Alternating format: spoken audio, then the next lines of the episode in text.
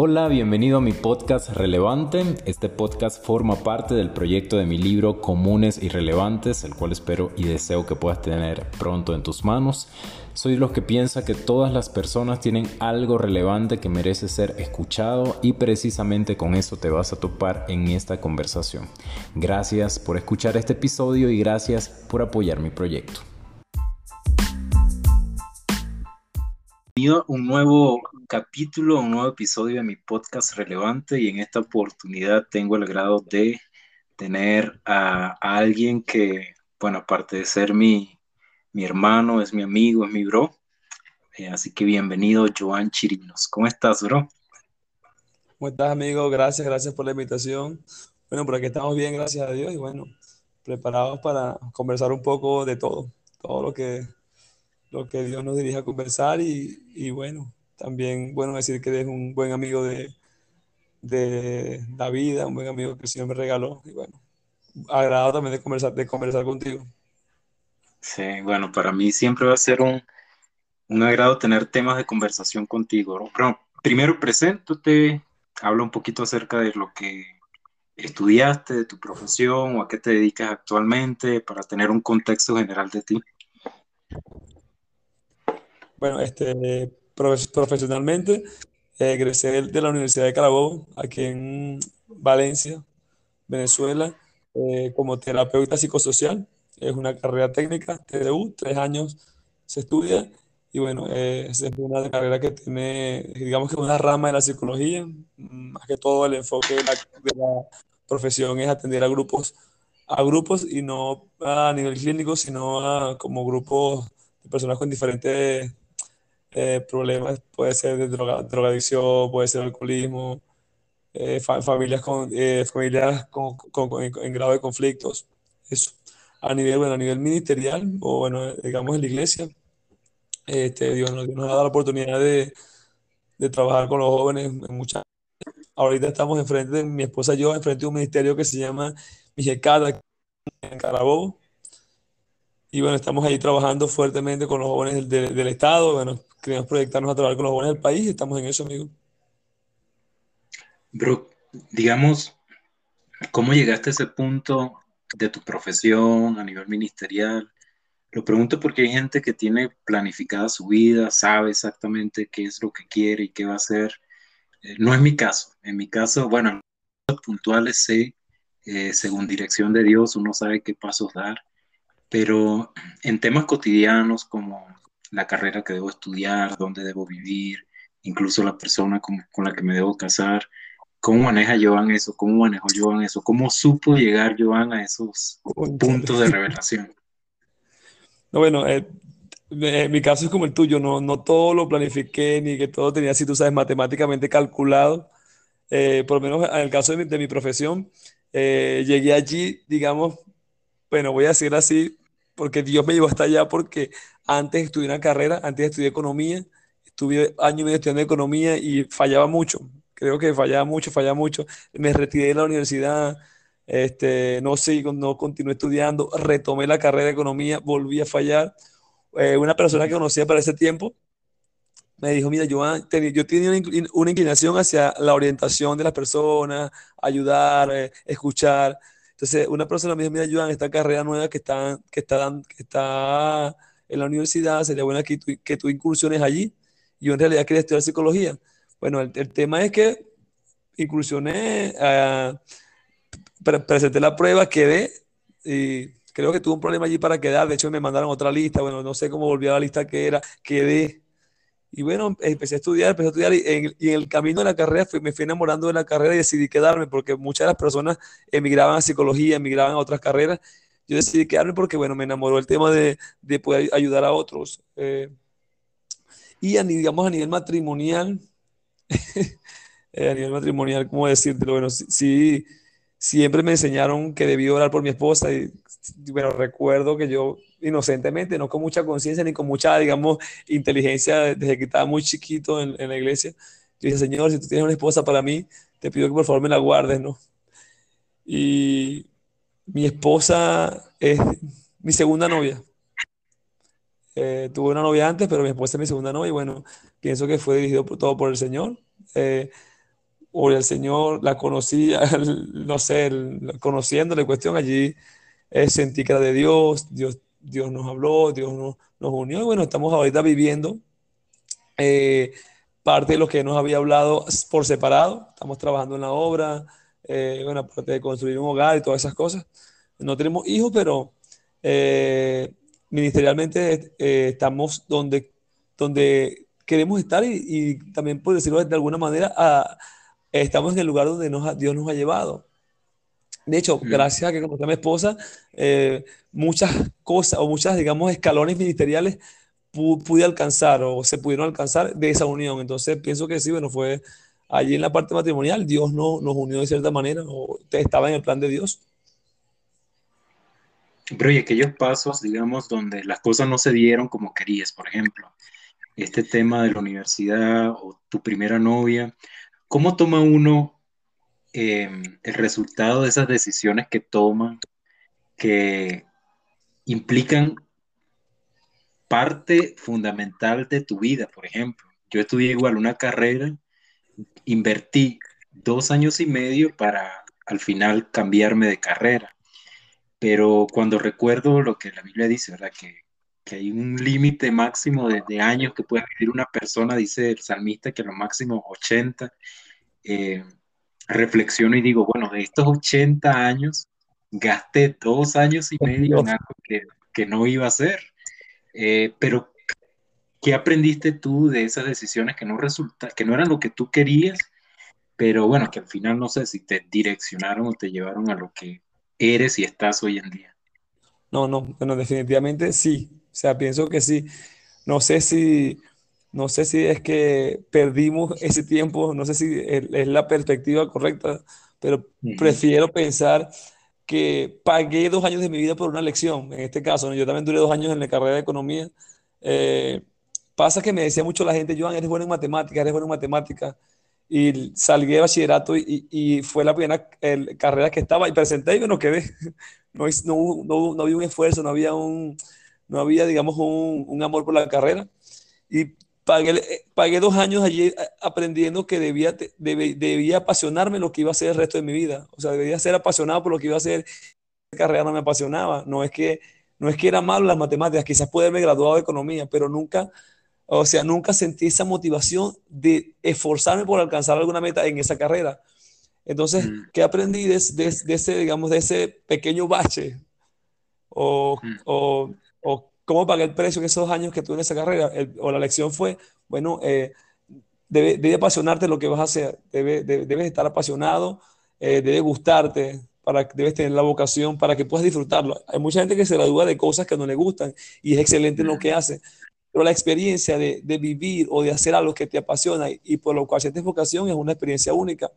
Entonces pienso que aprendí eso, aprendí eso. Igual, eh, bueno, en, en, relación a, mi, a mi esposa, como, lo comenté antes, mi esposa tuvo una, solo una novia, este, y pienso que a nivel de relaciones aprendí mucho con esa persona. Bueno, de hecho esa persona me, fue la que me recomendó la carrera que, que, mm. que, que estudié y que me gusta, ¿no? Eh, aprendí muchas cosas, de, cosas que hice mal en esa relación, otras las hice bien. Entonces ya cuando me, me toca, eh, digamos, conocer a mi esposa, eh, había, digamos, lecciones que ya conocía.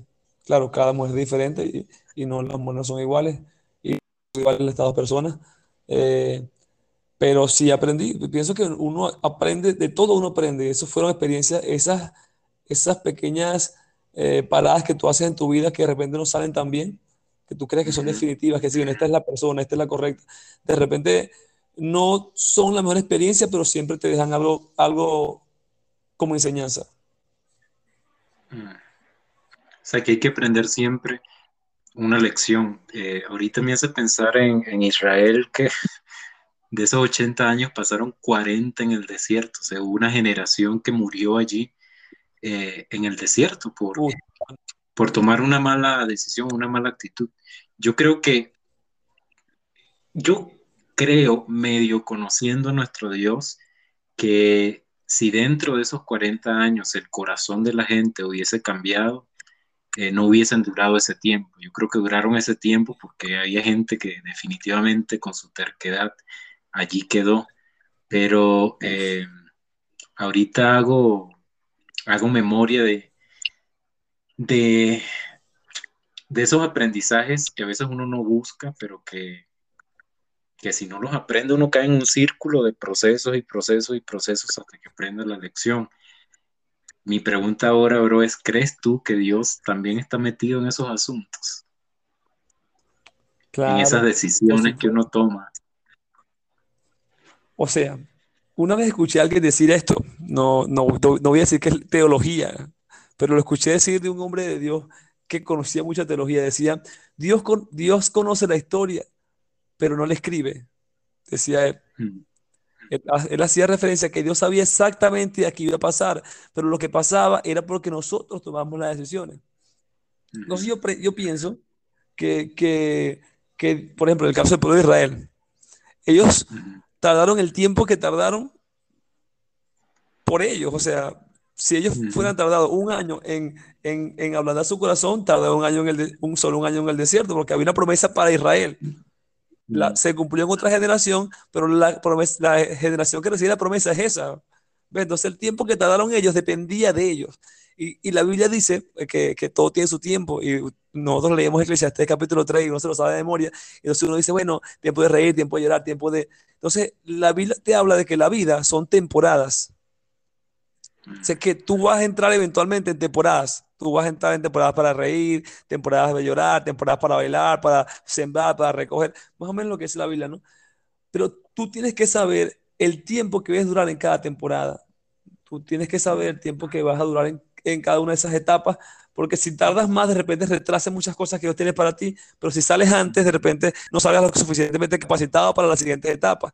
Entonces pienso, este que Dios está definitivamente en los tiempos malos, en los tiempos de nuestra vida que, que entramos porque decidimos entrar allí, porque nos, nos equivocamos con una decisión, porque elegimos mal, porque Dios definitivamente está allí, eh, pero de eso, o, el tiempo que tú dejas en ese, en ese tiempo, depende de, de, ti y de cuánto tardes en, en, en, absorber lo que Dios va a regalarte de esa temporada, ¿no?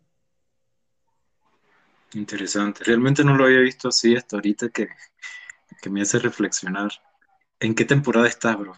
¿Cuál es la temporada de tu vida en este momento? En todo sentido. Bueno, eh, justo ahorita estoy en la temporada de desaprender cosas.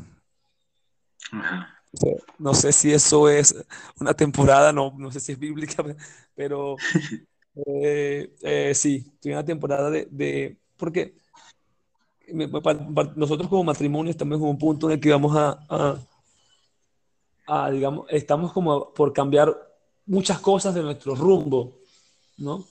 Eh, entonces estamos en esa etapa en la que posiblemente necesitamos sacar cosas que aprendimos. Eh, hablo de cosas ministeriales, hablo de cosas cristianas, hablo de cosas seculares, hablo de cosas, todo, hablo de un todo, como tú me dices, desaprender en todos los aspectos para que Dios empiece a darnos las cosas nuevas que va a darnos para seguir caminando hacia donde Él quiere. Entonces estoy en ese tiempo, quizás pronto entre un tiempo de, de, anonimato, y cuando yo de anonimato hablo de, de, guardarme, de alejarme de todo lo que uno conoce cristianamente para, para escuchar a Dios, para escuchar a cuál es el siguiente paso que Dios quiere que demos. Entonces, no sé si la temporada correcta es la replanificación, la replanta, replanteación o replanteamiento de muchas cosas para nosotros a nivel ministerial, a nivel, eh, sí, si la palabra correcta es secular, secular, a nivel económico, a nivel matrimonial, sí, estamos replanteándonos muchas cosas.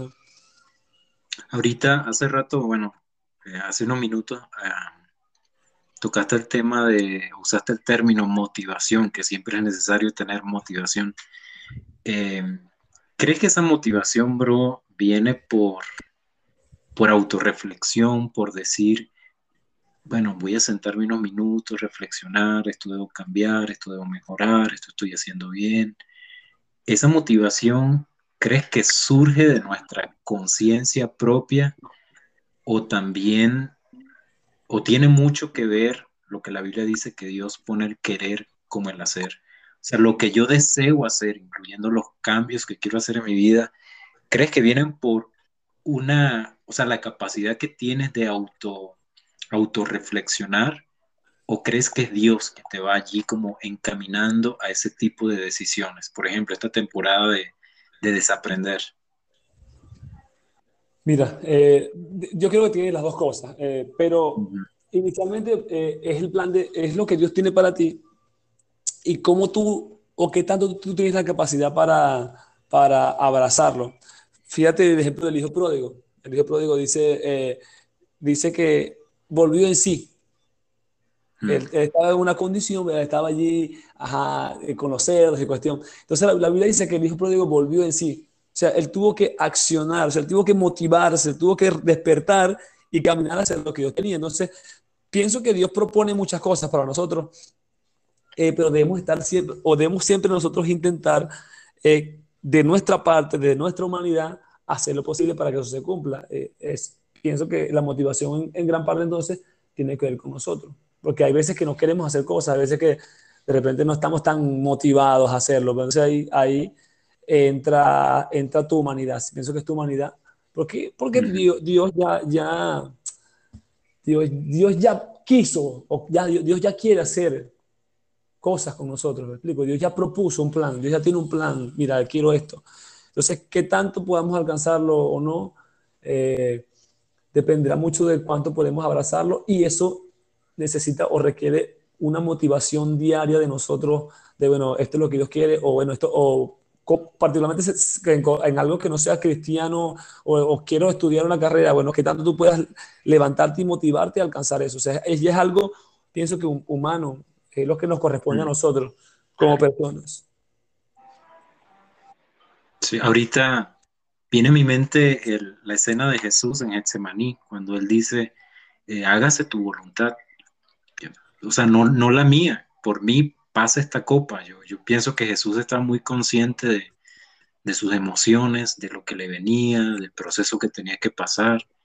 Y la conciencia debe ser clara, ¿no? O sea, clara me refiero a que Dios está abierto a escucharnos y, y sí, a, a, qué es lo que sentí, aunque ya lo sabe, ¿no? Pero qué es lo que pensamos, si queremos o no queremos, y, eso creo que lo expresó Jesús cuando dijo, pasa de mí esta copa, pero luego creo que entra la, parte de, que, bueno, yo sujeto, que se haga sumiso esto que siento, esto que pienso, a tu voluntad.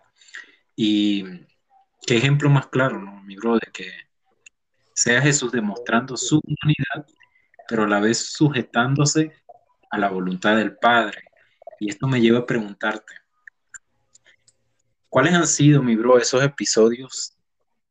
¿Alguna experiencia, por ejemplo, de conciencia donde tú digas, oye, esto no lo quiero hacer, esto no me hace bien, esto no me hace sentir bien, es un desafío, tengo temor, tengo miedo, tengo dudas, pero hay mezcla, ¿verdad? De parte de tu, tu humanidad con lo que tu espíritu conoce de Dios y dices, bueno, que se haga tu voluntad.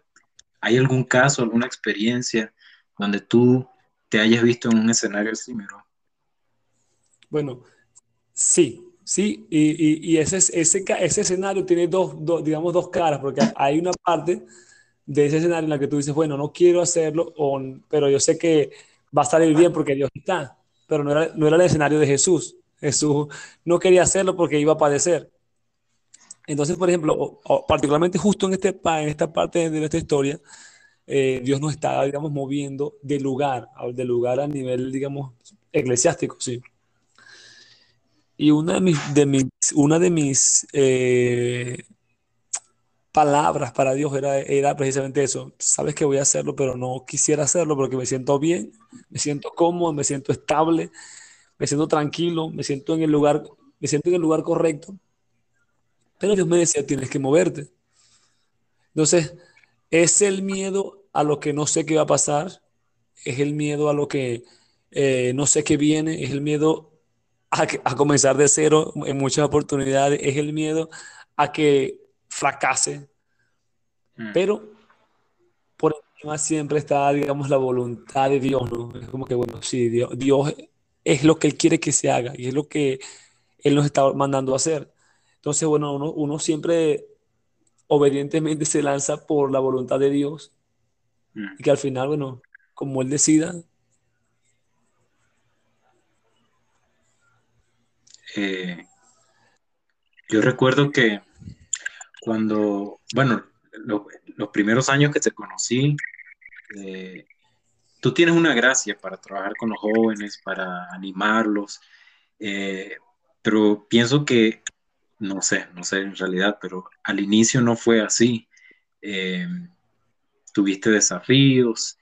Háblame un poquito, por ejemplo, bro, de esas actividades que tú hacías allá, que en alguna oportunidad llegué a asistir. ¿Qué tanto reto era para un chamo? No sé qué edad tenías en aquel tiempo, pero eh, ¿qué, ¿qué, te enseñó esos desafíos, o sea, incursionar en esos desafíos donde, bueno, bueno casi ninguno llega o dicen, no, no eres muy joven para hacer esto?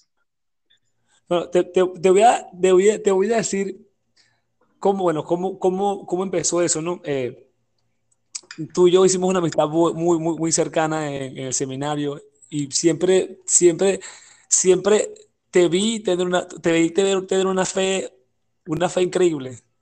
Aunque la palabra increíble no, no, no, es, no es la correcta, pero una fe brutalmente loca. Entonces, creo que mucho de, de, de, andar contigo se me pegó algo, ¿no?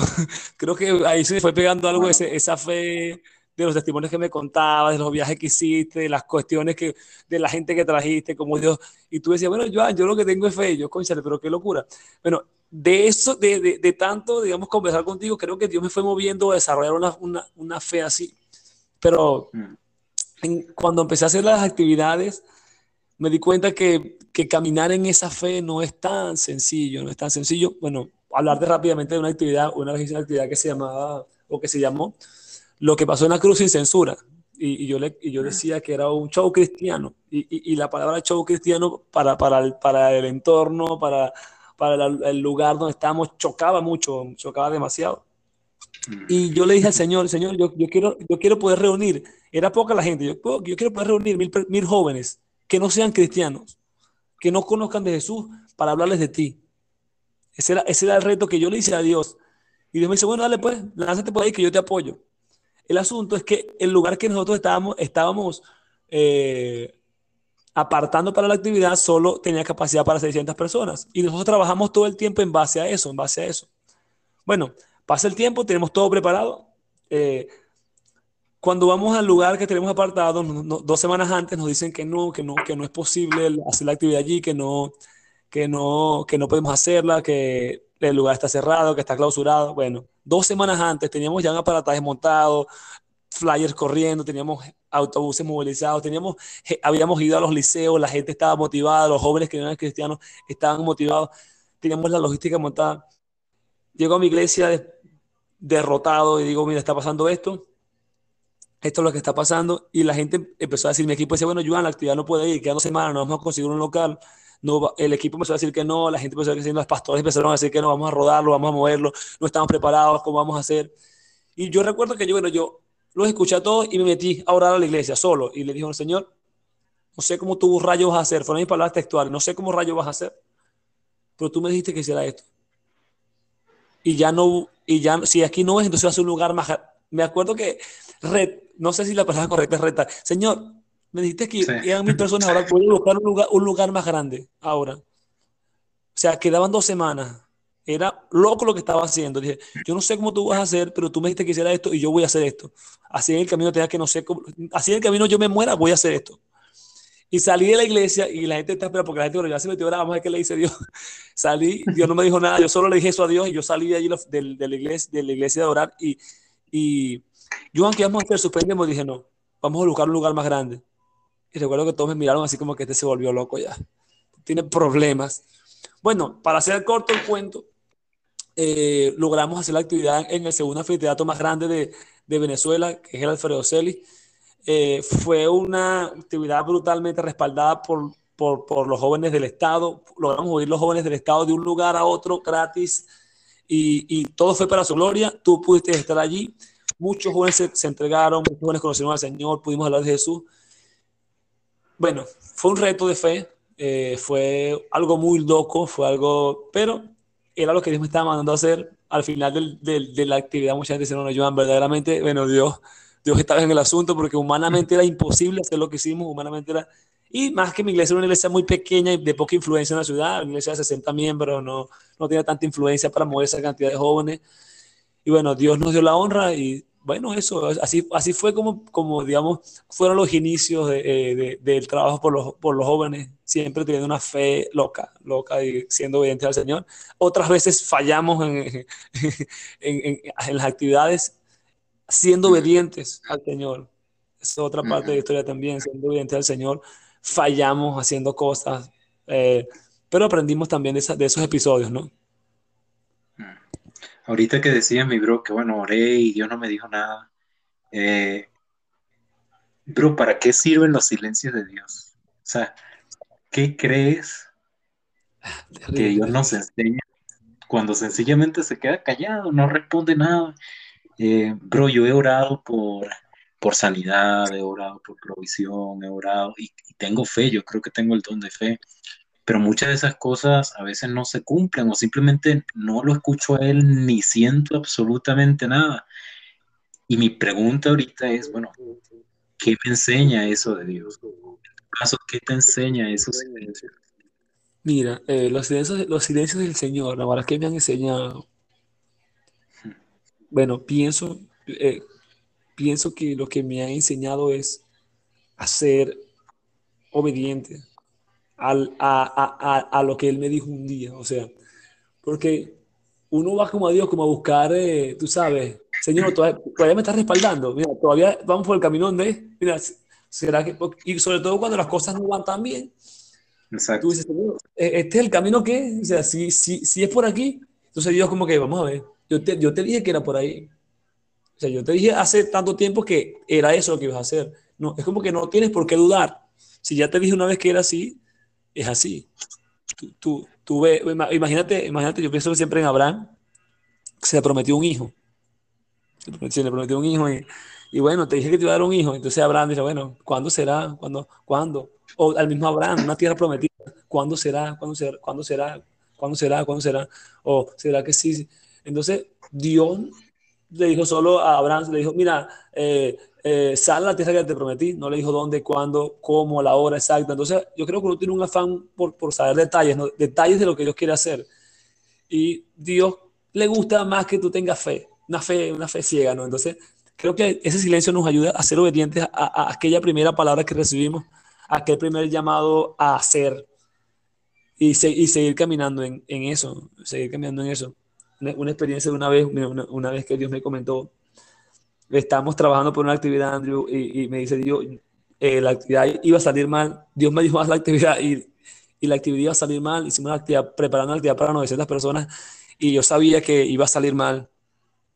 Y una noche antes me dice, mira, Joan, yo te voy a entregar, yo te voy a entregar a ti los, los jóvenes de, de Carabobo, me dice el Señor. Y había mucha gente en esa, en esa reunión que estamos yo estaba pensando era en la actividad que va a salir mal el siguiente día. Efectivamente, siempre la actividad y salió bastante, no salió tan, no salió como esperábamos, fueron solo 40 personas. Se entregó un alma en esa actividad. Y yo, bueno, Señor, ¿cómo va a ser posible que tú me vas a dejar los jóvenes de Carabobo si, si mira cómo saben las cosas? Bueno, hoy, hoy estamos dirigiendo un ministerio que, que, que agrupa o que mueve o que amasa todos los jóvenes de Carabobo, Carabobo, Cojedes, Amazonas. Y hoy estamos viviendo, estamos viviendo el cumplimiento de una promesa que se nos hizo una temporada de silencio, de crisis, de, de, de tiempos difíciles. Sencillamente, ¿qué hice? O sea, ¿qué hice para alcanzarlo? No sé, pienso que creí. Creí aquella primera palabra que Dios me dio un día, mira, los jóvenes, quiero que hagas algo. Y he, caminado en esa palabra con los altos, con los bajos, cuando no escucho a Dios, cuando siento que Dios no está, cuando no tengo fuerzas para orar, cuando no oro, cuando sí oro, cuando busco, cuando no lo busco. Mm. Bueno, allí he, sido obediente, he intentado creer, mira, creo, si tú dijiste que lo ibas a hacer, yo voy, aquí, aquí estoy. Y hoy, bueno, hoy, vivimos, esa, vivimos el cumplimiento de una palabra que se nos hizo hace tiempo, en, tiempo de crisis, ¿no? Entonces pienso que el silencio del Señor, amigo, nos más que enseñarnos nos motiva a creer. Como que cree, cree, cree, sé obediente. Te lo dije al principio y, lo voy a hacer. No, no, no, no busques una coordinación, no busques que, que yo te lo dije una vez y va a ser así. Creo que atesorar, mi bro, las promesas de Dios es indispensable. Eh, ahorita me viene a la mente el caso de Caleb. Eh, bueno, él y Josué fueron enviados a, a, reconocer la tierra. Algunos espías vieron los gigantes y bueno, toda la historia, ¿no? Pero por la fe de ellos, Dios le dice que les va a dar la, que le va a dar una tierra en posesión. Amigo, y pasan 70 años. Cuando ya Caleb era viejito y él se acuerda de esa promesa y dice, hey, a mí Jehová me dijo que me iba a dar esta parte de este territorio.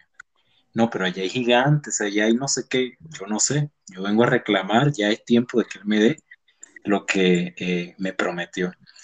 Y yo reflexionaba y decía, wow, ¿cómo alguien puede atesorar semejante promesa por tantos años y aún en su vejez decir, tendré la fuerza suficiente para, para conquistarlo, ¿no? ¿No crees que, bro, a veces fallamos en el atesorar, en el aguardar, en el, en el creer que quizás no es ahorita, pero va a ser? O sea, yo me imagino, mi bro, en mi lecho de muerte, que Dios me haya prometido, no sé, ir a Senegal y yo me esté allí muriendo y yo digo, en cualquier momento voy a aparecer en Senegal. ¿Qué fe? Me explico. O sea, ¿qué nivel de fe tener para decir aún en medio de, mis últimos momentos, sé que Dios va a cumplir lo que me dijo? No, claro, claro, claro. O sea, sí, yo creo que eh, aquel que, tiene una palabra en su corazón, eh, como la tenía Cale, ese, ese, la guardó allá en su corazón, eso no se la sacó nadie, más allá de su mente. Eh, creo que si hubiera tenido algún problema de, de mente, Cale, su corazón aún fuera hablado, y mira aquí, Dios me dijo esto, recuérdalo. es, creo que es vital, o sea, creo que es nuestra, nuestra energía, lo que nos va a impulsar. Una, una palabra de Dios en tu corazón te va a hacer caminar en Él y en su plan. Yo creo que siempre, siempre te va, y te va a hacer esperar, te va a hacer aguardar, te va a hacer no cometer errores y en otras ocasiones te va a hacer cometer errores. Esa misma palabra.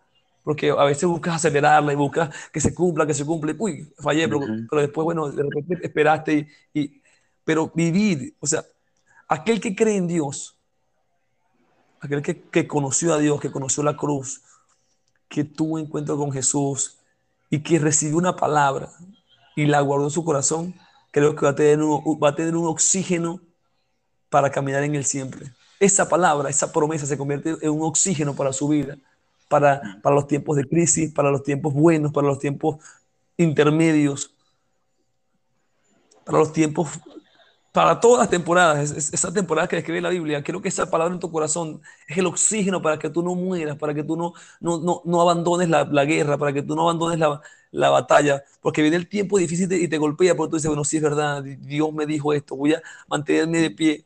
O viene de repente el tiempo de abundancia, estás tan contento que, no, pero ya va, Dios me dijo que iba a hacer esto, de repente debo, debo bajar un poquito eh, eh, los humos porque Dios me dijo que iba a hacer esto, debo caminar en esta palabra. Entonces, para mí, por lo menos, por, lo menos para mí, para mí, para, para Joan, para Joan, eh, yo tengo siete años en, el ministerio y bueno, creo que muchas, que muchas cosas, o muchas cosas no las he hecho tan bien, eh, pero yo, yo uso su palabra y sus promesas como mi oxígeno para vivir, para, para caminar, cuando siento que no tengo fuerzas, cuando siento que, que no puedo, cuando siento que estoy por el camino incorrecto, digo, epa, acuérdate que Dios te dijo esto.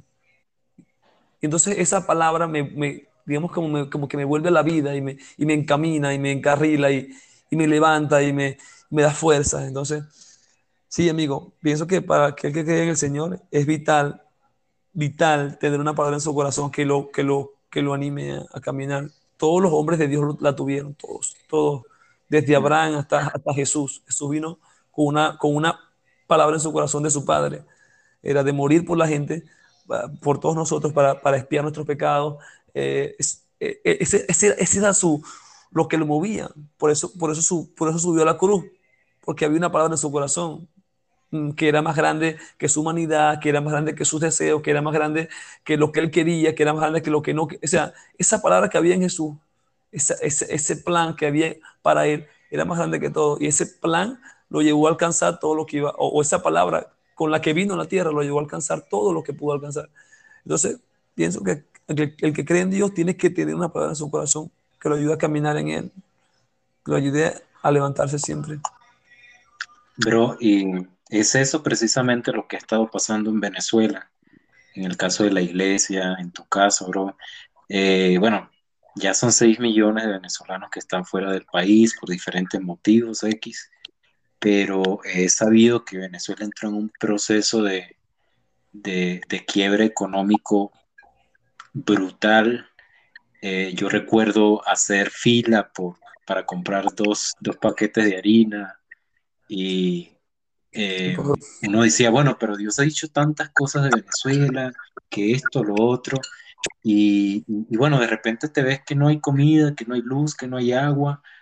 Bro, ¿cómo ha sido ese proceso para ti vivirlo? Porque supuestamente ahorita todo ha cambiado y ahorita quiero escuchar un poquito tu opinión al respecto. Pero cuéntame cómo ha sido ese, esa, esa combinación de tener la fe para haber resistido todo este proceso y qué pasa con quienes no manejan ese lenguaje de fe. Bueno, bro, eh, eh, yo te, voy a hablar desde, desde, desde, como tú me preguntas, como yo lo viví. Este, Tiempos difíciles, tiempos muy difíciles. Años 2015, 2016, 2017.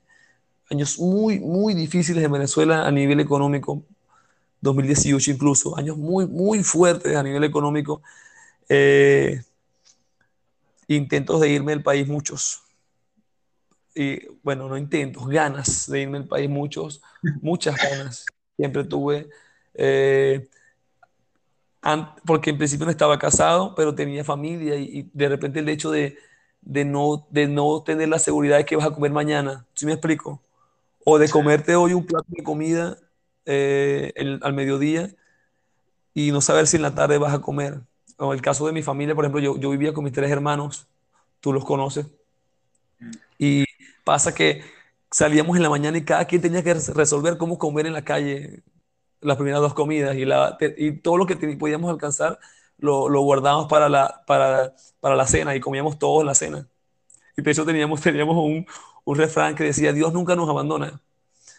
Este, porque siempre hubo, hubo, por lo menos para cenar hubo algo y damos gracias al Señor por eso, pero son tiempos difíciles porque no solo era la comida, eran las, cosas de aseo personal, era la ropa, o sea, ese tipo de cosas que, o sea, tú, tú tienes una, eh, digamos, una estabilidad emocional bien, pero cuando tú te ves al espejo y ves que tu ropa es tan drajosa y ves que ni siquiera puedes comprarte un desodorante, conchale, Andrew, son cosas que inevitablemente te van a golpear emocionalmente. Entonces, la primera opción es me voy del país porque puedo ayudar a mis hermanos por lo menos era lo que me pasaba a mí, puedo ir a mi familia, puedo ir a mi mamá, puedo ir a mi papá, puedo, puedo hacerlo desde afuera de repente, eh, puedo, apoyar más estando afuera, No, no puedo decir que el que se fue lo hizo, mal, pienso que si fue por esos motivos, es completamente comprensible, es completamente aceptable, aplaudo la decisión, mira, deseo en el Señor que les vaya bien, pero hay personas a las que Dios no, no nos permitió salir. No, quiero aclarar, no porque no tuviéramos el deseo, sino porque pienso que Dios necesitaba contar con alguien. No digo que yo, Dios cuenta conmigo y soy lo mejor que hay en Venezuela. Pienso que hay muchas otras personas que de repente padecieron más que yo y le pasaron mucho peor que yo. Y, bueno, eh, Dios contaba con ellas, por eso Dios les dio la fortaleza o la fe suficiente para poder estar aquí en ese medio de ese proceso. Luego me casé, me casé en 2018 y era más difícil porque yo tenía un hogar que sostener y, muchos intentos igual de irme por mi, por mi esposa. Decía, Dios me, me, entregó una princesa hermosa que no puedo, no puedo, o sea, no puedo maltratar o no puedo llevarla a vivir mal. Entonces, aún así, bueno, Dios siempre tuvo, tuvo provisión y como te dije antes, nos dio la fe suficiente como para, para quedarnos, porque no fue fácil, no, no fue nada sencillo quedarse. Nos tocó, nos tocó, digamos, vivir muchas situaciones difíciles eh, a los que nos quedamos, y creo que hablo por muchos venezolanos, creo que por muchísimos venezolanos hablo. Eh, nos tocó vivir tiempos muy difíciles, muy, muy difíciles, eh, pero efectivamente esa palabra que, que, que, Dios nos dio fue nuestro, nuestro oxígeno y nuestro refugio para llenarnos de fe, para decir, bueno, voy a creer en Dios hasta que, hasta que algo pase, voy a creer en Dios hasta que las cosas puedan cambiar, voy a creer en Dios hasta que, hasta que lo que me dijo suceda. Eh, y bueno, eso. Bro, y, en ese, o sea, en ese proceso, ¿qué, ¿cómo surgía la respuesta? ¿Cómo, ¿Cómo pasaba la provisión? ¿Qué tipo de cosas pasaste tú en ese sentido? Mira, una vez estaba en, mi casa, eran las 3 de la tarde, y no habíamos, yo no, mi, mi mamá estaban en la, en la universidad, otros en la calle, como lo de siempre, siempre nos reuníamos en la noche porque, y le digo, Señor, no he comido nada, era, era las 3 de la tarde, y le dije, Señor, cosas que me pasaron así brutalmente locas, le digo, Señor, no he comido nada, tengo mucha hambre, Padre, pero proveeme, proveeme algo. Y yo, yo creo que terminé de decir proveeme algo, Andrew, cuando de repente tocan a mi puerta mi abuela, mira, Joan, te traje, hice comida, te traje, te traje un plato de pasta para que comas. Algo que yo decía, no, Señor, si acabo de orar. Milagrosamente, Dios eh, eh, proveía de esa manera, o, enviaba la provisión de esa manera. Eh, muchas veces me pasó también con mi esposa, de repente eh, revisamos la cuenta, recién casado, revisamos la cuenta y, había dinero.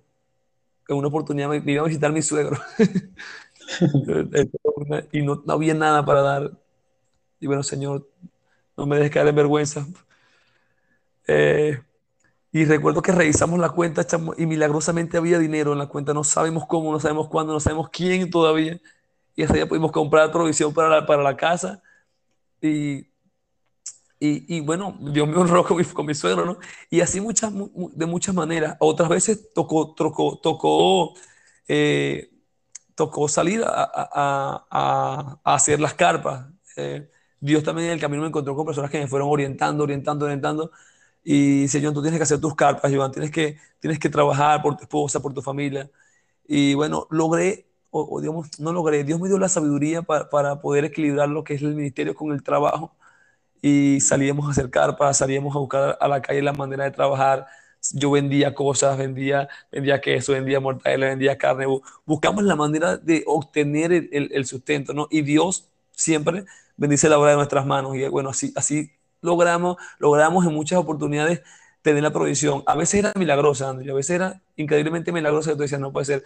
A veces estábamos en la casa sin nada que cenar y, mi, mi, suegro, trabajaba a dos cuadras de la casa y decía, mira, eh, trabajaba, en una pollera, venga a buscar un pollo que les tengo aquí. venga a buscar un pollo que le tengo aquí. Increíblemente pasaban esas cosas. Entonces, eh, todo muy ligado a lo sobrenatural perdón, pero también está muy ligado también a, a la accionaria, tú hacer algo con tus manos, ¿me entiendes? Buscar la manera de, de también traer provisión a tu casa. Y así, así fuimos, fuimos eh, experimentando los milagros del Señor, tanto de manera sobrenatural como, bueno, cuando Él proveía una manera para trabajar. Eh, y bueno, el Señor siempre fue fiel, el Señor siempre fue fiel, siempre, o sea, te puedo decir que siempre, siempre hubo provisión en la mesa, siempre hay provisión en la mesa y hasta hoy vivimos Vivimos de su, de, de, su provisión, de lo que Él nos provee, de lo que Él nos da, de lo que Él... Y bueno, ha sido una bendición esa experiencia de fe. Es un reto de fe también, eso es un, es un reto de fe. Creer al Señor, Joan, ¿por qué no te vas del país? No, pero es que Dios me dijo que tenga que quedar más, porque los jóvenes de Venezuela, pero Joan, pero es que tu familia, ajá, pero los jóvenes, Dios me dijo, y, Dios, o sea, no, no, no, es tan fácil digerir, digerirlo para otras personas, mm. eh, ese tipo de cosas, pero bueno, es un reto de fe que unos asumen quien no lo asume no se critica porque, bueno, eh, eh, el trato de Dios es diferente con cualquier persona, con todas las personas, pero a las que nos corresponde asumirlo, bueno, intentamos hacerlo de lo mejor que podamos. Muchas veces en el camino le reclamé al Señor, muchas veces en el camino me quejé con el Señor también, fui como el pueblo de Israel, Señor, ahora. Pero hemos intentado hacer lo mejor que podemos. Bro, si, si Venezuela se, reduce, se redujera a la cantidad de personas que tú conoces, cristianas, no cristianas, etcétera, incluyendo aquellas que te encuentras una vez en el camino, escuchaste algo y, viste su rostro X. Si Venezuela se redujera a eso, ¿tú crees que aprendió una lección, cambió su actitud, espiritualmente ocurrió algo? ¿Qué, dirías tú según lo que tú, Joan, has visto en ese grupo? Mira, eh, te podría decir que espiritualmente está ocurriendo algo ahorita. Justo estamos en el punto en el que está ocurriendo algo espiritualmente.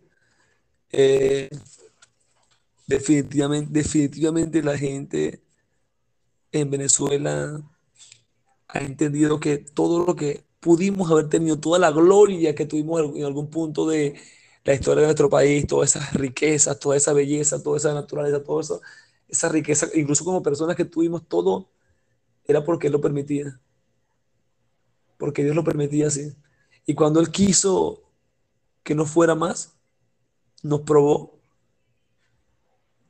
Y nos dimos cuenta, mira, no, si no, no, no era que nosotros éramos los, los papás, aquí se usa esa palabra, el papá de los helados. No era que el venezolano era el papá de los, helados en todo, sino que Dios nos había dado una gracia, Dios nos dio cosas hermosas y todo era, era de Él. Entonces pienso que el venezolano sí ha entendido eso. Y, hoy el venezolano busca más a Dios, ¿oíste? El venezolano busca, busca más al, Señor e intenta hacerse dependiente de Él. Por supuesto, Andrew, el venezolano hoy es más agradecido, ¿oíste? Mucho más agradecido de lo que, de lo que tenemos.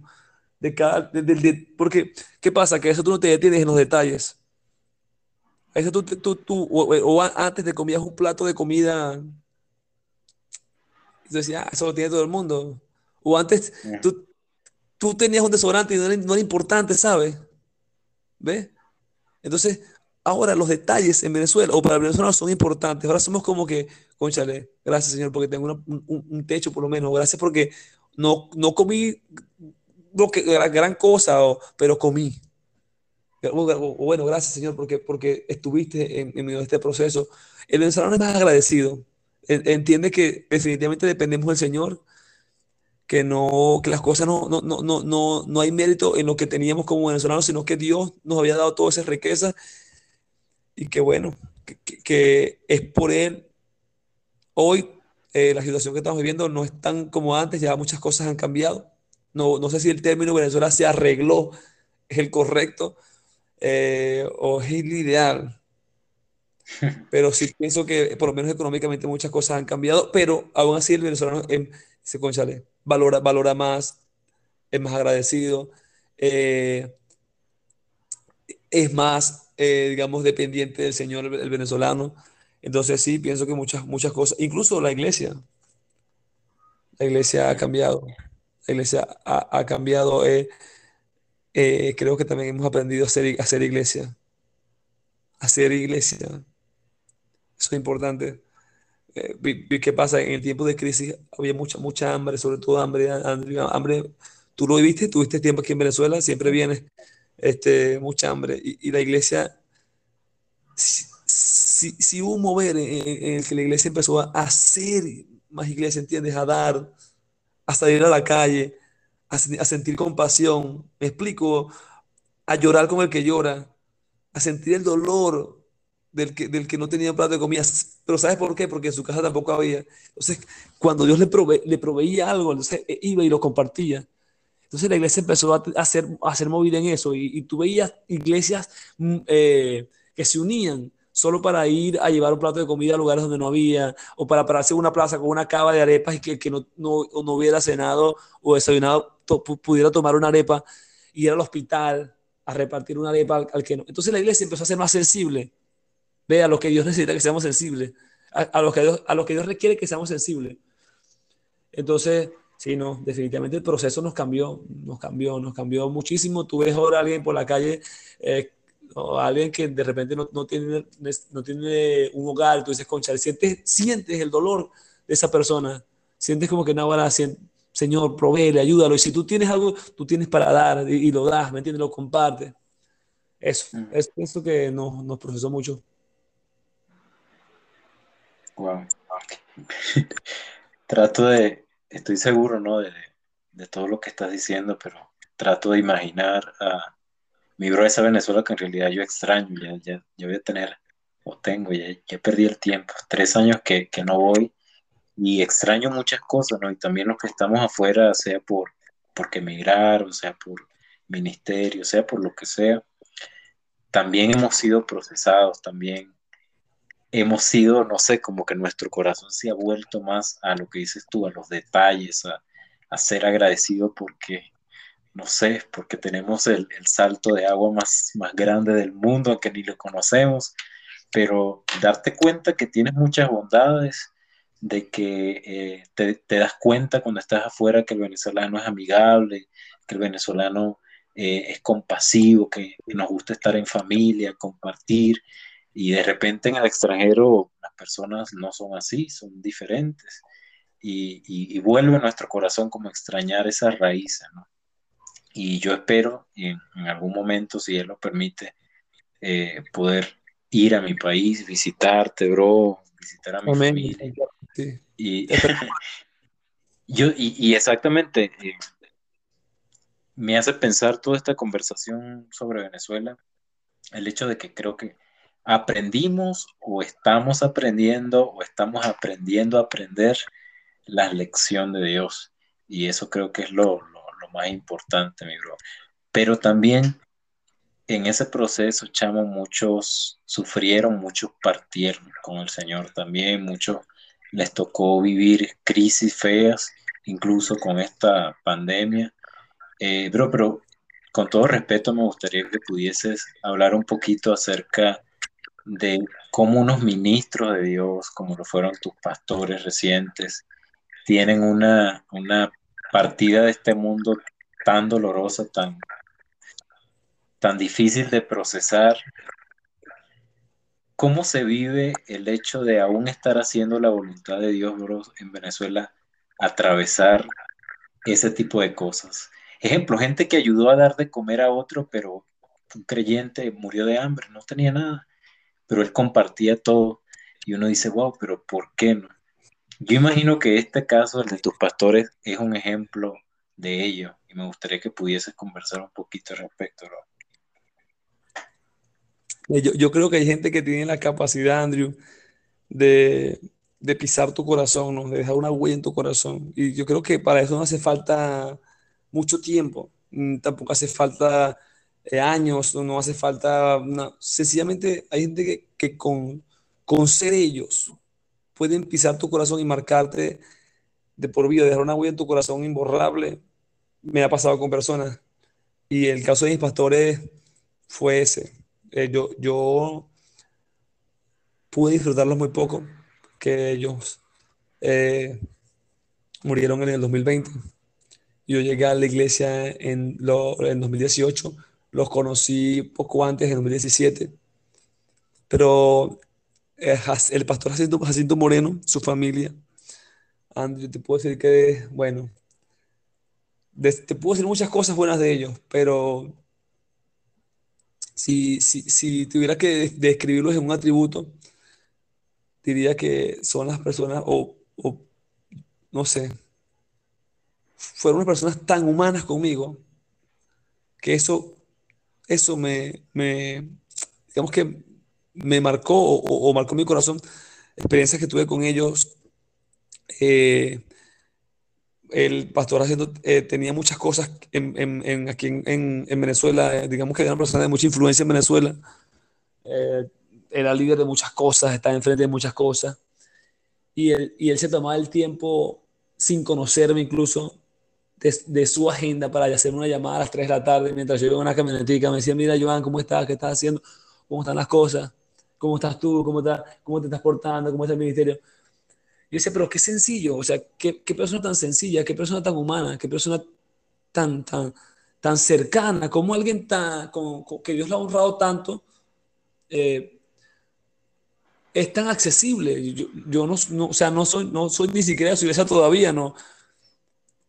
Entonces ese tipo de, de, de era una persona que me decía, Joan, eh, estás libre como Maciel, vamos a tocar, Maciel es mi esposa, vamos a tomarnos un café y nos, nos, vemos a la, a la oficina con, con su esposa y mi esposa y, y, hablamos de todo. Así como estamos hablando tú y ahorita, hablamos del ministerio, mira, nos dan consejos, nos oran por nosotros, ¿cómo le está yendo? eso, eso. Un día, un día eh, tienen que irse, estuvimos en el aniversario de la iglesia número, número 13, si no me equivoco, fue ese aniversario. 13, sí.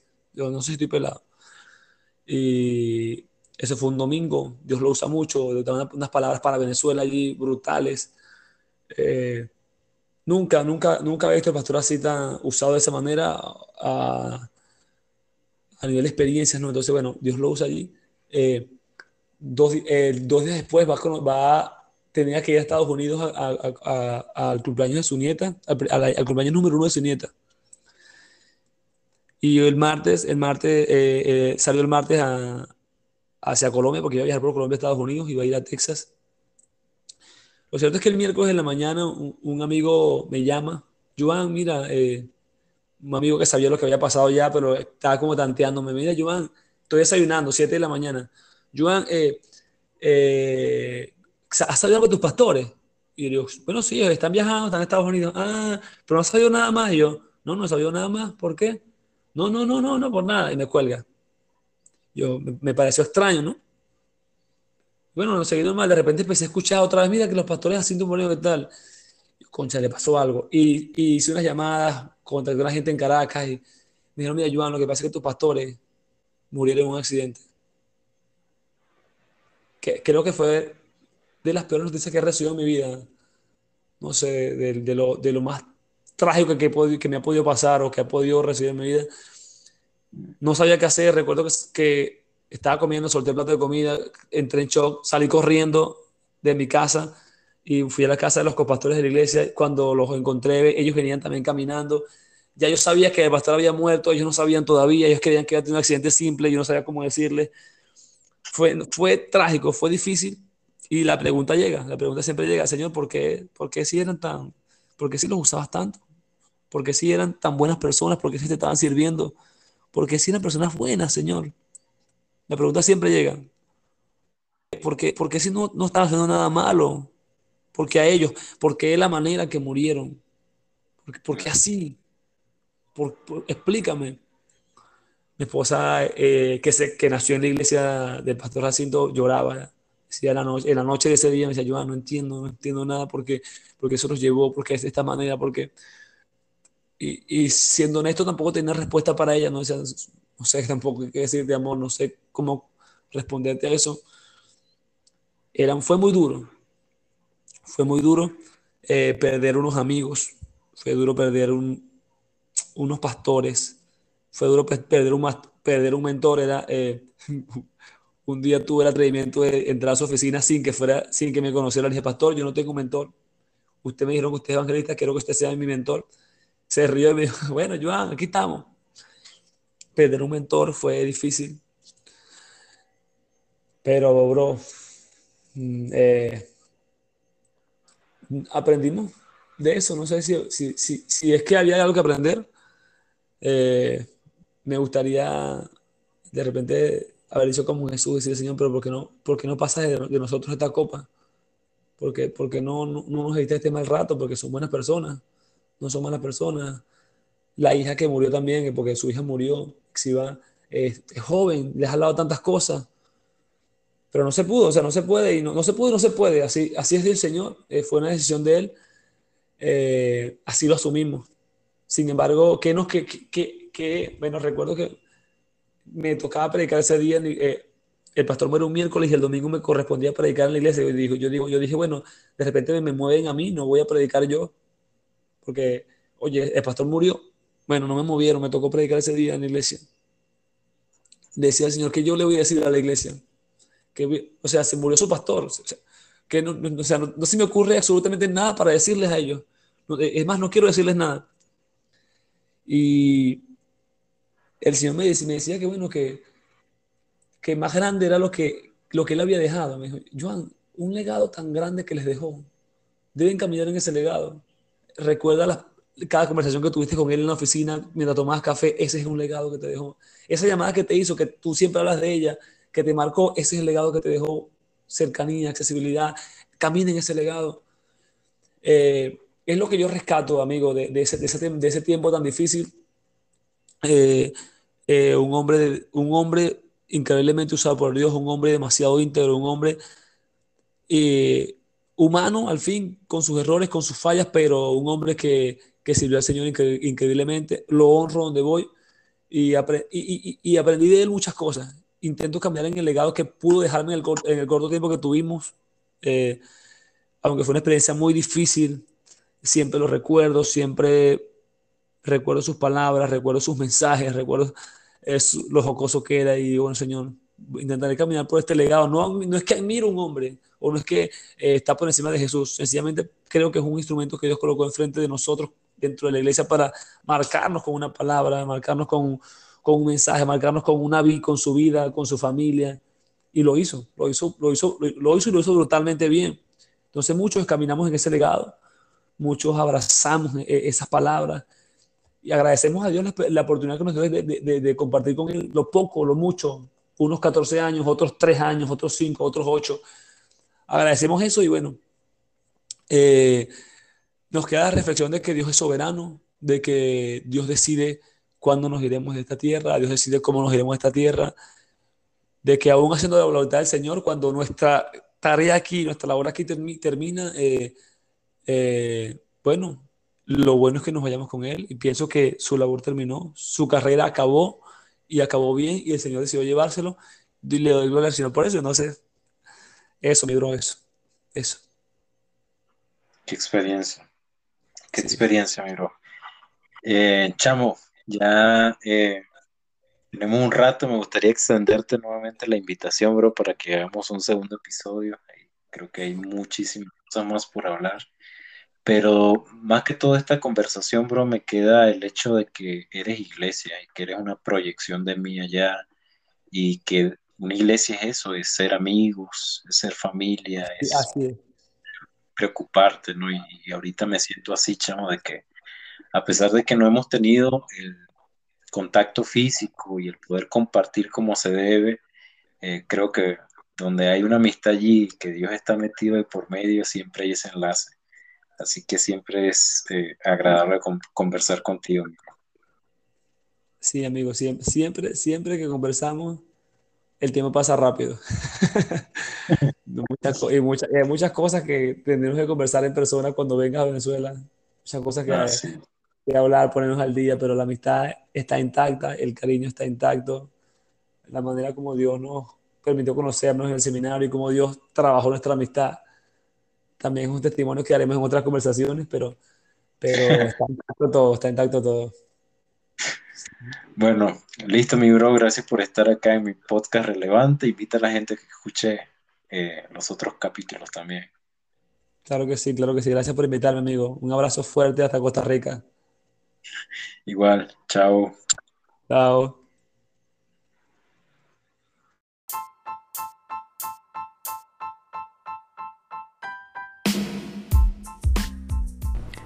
Si te gustó este episodio, te invito a que puedas disfrutar de mucho más contenido siguiéndome en mis redes sociales como Andrew Miquilena. Gracias por apoyar este proyecto y gracias por escuchar mi podcast.